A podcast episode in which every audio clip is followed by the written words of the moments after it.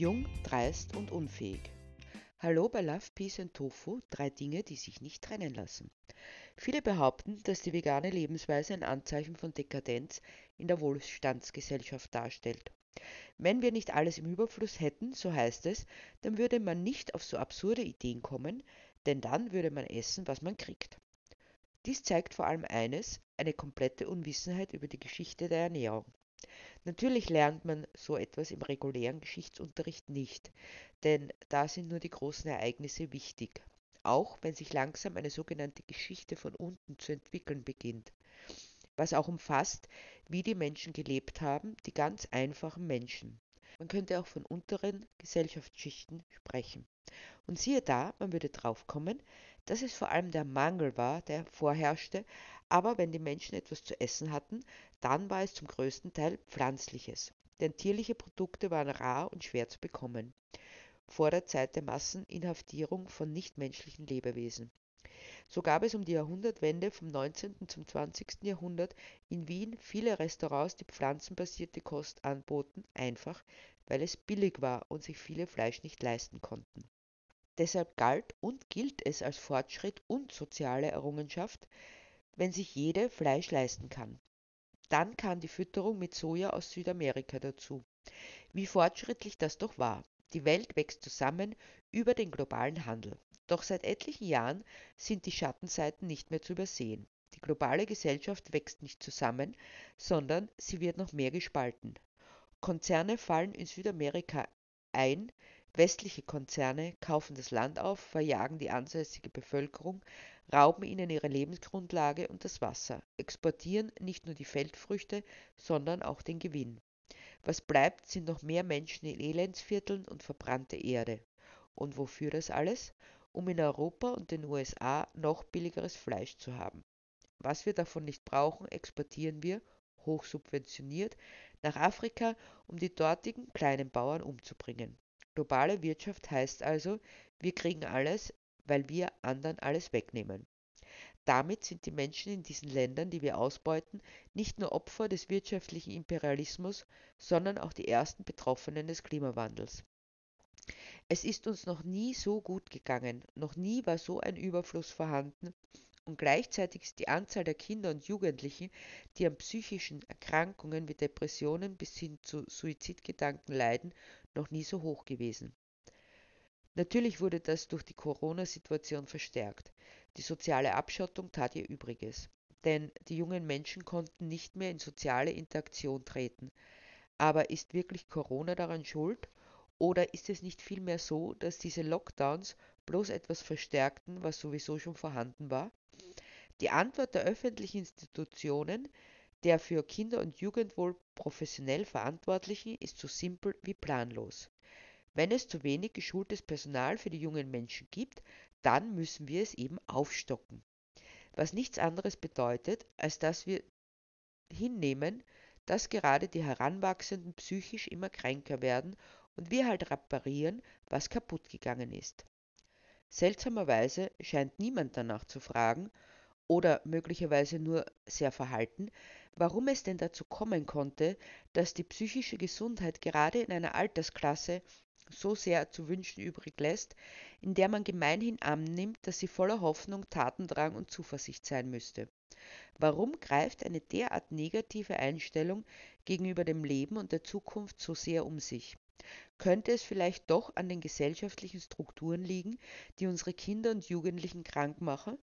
Nein, das fragen wir nicht, denn wenn wir jetzt anfangen würden, diese gesellschaftlichen Strukturen zu ändern, bräuchten wir vielleicht all die Psychiater und Psychologinnen nicht mehr. Das Prinzip ist das gleiche wie bei der physischen Gesundheit. Haltet die Menschen gerade so krank, dass sie ständig Medikamente brauchen, aber auch gerade so gesund, dass sie weiter arbeiten und konsumieren können. Funktionieren ist das Zauberwort. Die sind doch alle verweichlicht und halten nichts mehr aus wird dann gesagt. Wir haben den Krieg erlebt und haben nicht genug zu essen gehabt, geschweige denn nichts von dem Luxus, den heutige Kinder haben. Man denke nur, wir waren glücklich, wenn wir eine Tafel Schokolade bekamen zu Weihnachten. Aber heute bekommen sie alles reingestopft. Da ist wohl was dran, aber wird dann auch dazu gesagt, dass diese Kinder, die auf materielles verzichten mussten, immer andere Kinder zum Spielen hatten, dass man einfach auf die Straße ging und unter seinesgleichen war, dass sie nicht permanent unter Bewachung standen und eigentlich tun konnten, was sie wollten, weil es noch Räume gab und heutzutage? Wenn ein Kind ein anderes sehen will, muss lange im Voraus geplant werden. Das Kind kommt auf Besuch und man darf nur im Haus bleiben unter Überwachung. Spontan geht da gar nichts.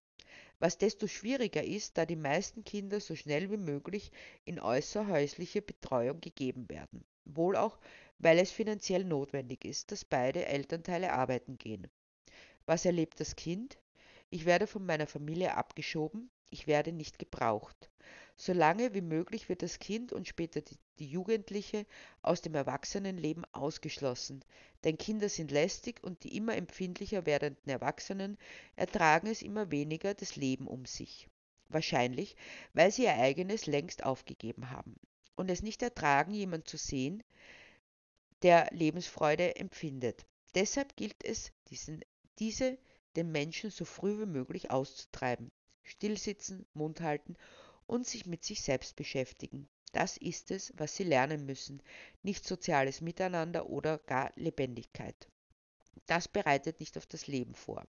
So sind viele Kinder schon innerlich tot, bevor sie in die Schule kommen. Denn tagsüber werden sie abgeschoben und wenn sie einmal zu Hause sind, dann finden sie auch keine Beachtung, denn da müssen sich die Eltern ausrasten vom Arbeiten. Aber Arbeiten gehen sie, um dann den Kindern befehlen zu können, sie sollten sich doch bitte mit Smartphone, Tablet oder Spielkonsole zurückziehen und den Mund halten. Die kindliche Erlebniswelt findet keine Beachtung. Das wird so lange gemacht, bis die jungen Menschen nur mehr an Smartphone, Tablet oder Spielkonsole hängen, woraufhin die nächsten BesserwisserInnen kommen, die meinen, die Jugendlichen heutzutage wären so blöd, sie würden ohne GPS am Handy nicht mal aufs Klo finden.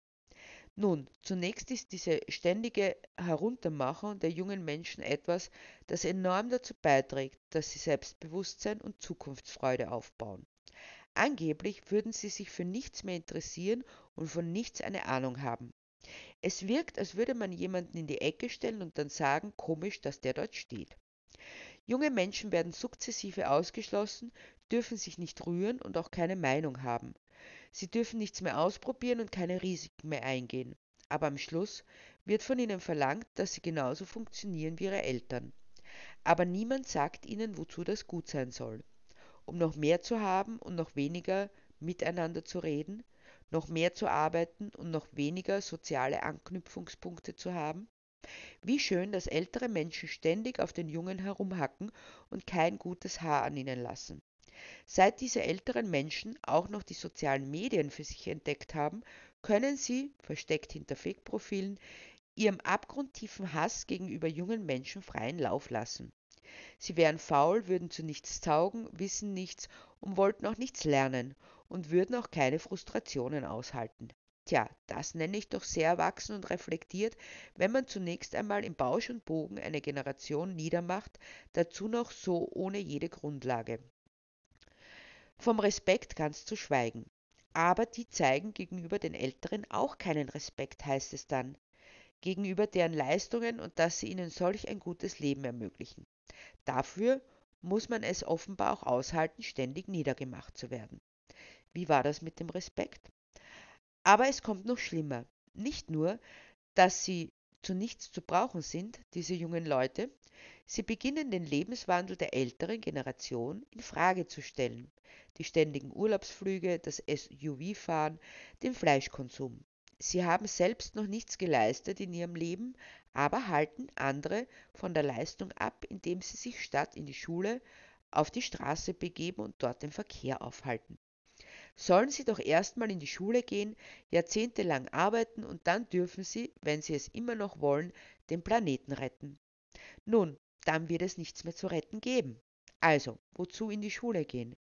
Junge Menschen, die sich für ihre eigene Zukunft engagieren, werden noch niedergemacht, denn schließlich wird eine der Grundfesten der derzeitigen Gesellschaft in Frage gestellt, der überbordende Konsum. Ich lasse mir von denen doch nichts vorschreiben, heißt es dann, oder die sollen mal was leisten, was ich geleistet habe, dann reden wir weiter. Sukzessive den Planeten zu zerstören durch die eigene Lebensweise und dann von anderen verlangen, sie sollten doch so weitermachen, zeugt auch von überbordender Intelligenz. Es kann nicht sein, dass man die Zukunft Menschen überlässt, denen diese im Grunde genommen egal ist. Viele integre Menschen warnen seit Jahren vor den Folgen unserer Lebensweise. Sie schreiben Artikel, treten im Fernsehen auf und stellen sich Diskussionen. Im besten Fall wird ihnen nicht geglaubt. Im schlechtesten wird darauf hingewiesen, dass jeder so leben darf, wie er will, egal wie viel damit kaputt gemacht wird. Als man sehen konnte, dass das alles keine Wirkung zeigte, gingen die jungen Menschen auf die Straße. Sofort wurde ihnen nachgesagt, sie wollten nur Schule schwänzen und es ginge ihnen gar nicht um die Umwelt. Und wenn sie es ernst meinten, dann müssten sie in Sack und Asche gekleidet in den Wald in eine Höhle ziehen. Es wurde nicht ernst genommen, nicht zugehört und zuletzt hieß es, diese Demonstrationen wären Schulveranstaltungen. Was bedeutet das aber? Eine Form des zivilen Widerstands wurde durch die Umbenennung zu etwas, das das bisherige System nicht antastet und damit verloren diese Demonstrationen ihren Biss. Man gewöhnte sich daran. Deshalb wurde zu drastischeren Mitteln gegriffen, wie Aktivistinnen, die sich auf die Straße klebten oder anketteten. Wenn dies auf einer viel frequentierten Straße im Montagmorgenverkehr passiert, ist der Unmut groß. Denn man kommt nicht rechtzeitig zur Arbeit. Doch dabei wird übersehen, wenn wir nicht schleunigst etwas ändern, dann wird es das Problem für die jungen Menschen nicht mehr geben, ob sie zur Arbeit kommen, weil ihnen die Luft wegbleibt. Doch das kann man nicht verstehen, wenn man in systemkonforme bürgerliche Denkweisen verstrickt ist. Deshalb ist es unumgänglich, dass diese Aktionen immer eindeutiger werden, solange bis die Verantwortlichen dazu gezwungen werden, das Problem zu sehen und es zu beseitigen. Aber bisher wurde nur auf jene losgegangen, die sich Sorgen um unsere aller Zukunft machen und nicht auf die, die diese Zerstörung weiter mittragen. Es wird einem wieder nicht zugehört, nicht gehört, worum es geht, nur herumgemeckert, die üblichen Schimpftiraden losgelassen, Irgendwann geben die meisten auf und verschanzen sich, verständlicherweise, hinter Depression und Suizidgedanken. Was auch nichts macht, denn es wird schließlich fieberhaft daran gearbeitet, die Versorgung mit psychologisch geschulten Fachkräften zu gewährleisten. Wie wäre es stattdessen, den Kindern und Jugendlichen zuzuhören, sie in das Leben zu holen, statt sie auszugrenzen, um mit ihnen gemeinsam eine Welt zu bauen, in der alle ihren Platz haben, in der die Natur und damit unser aller Lebensgrundlage geschützt wird. Also eine Welt voller Love, Peace and Tofu.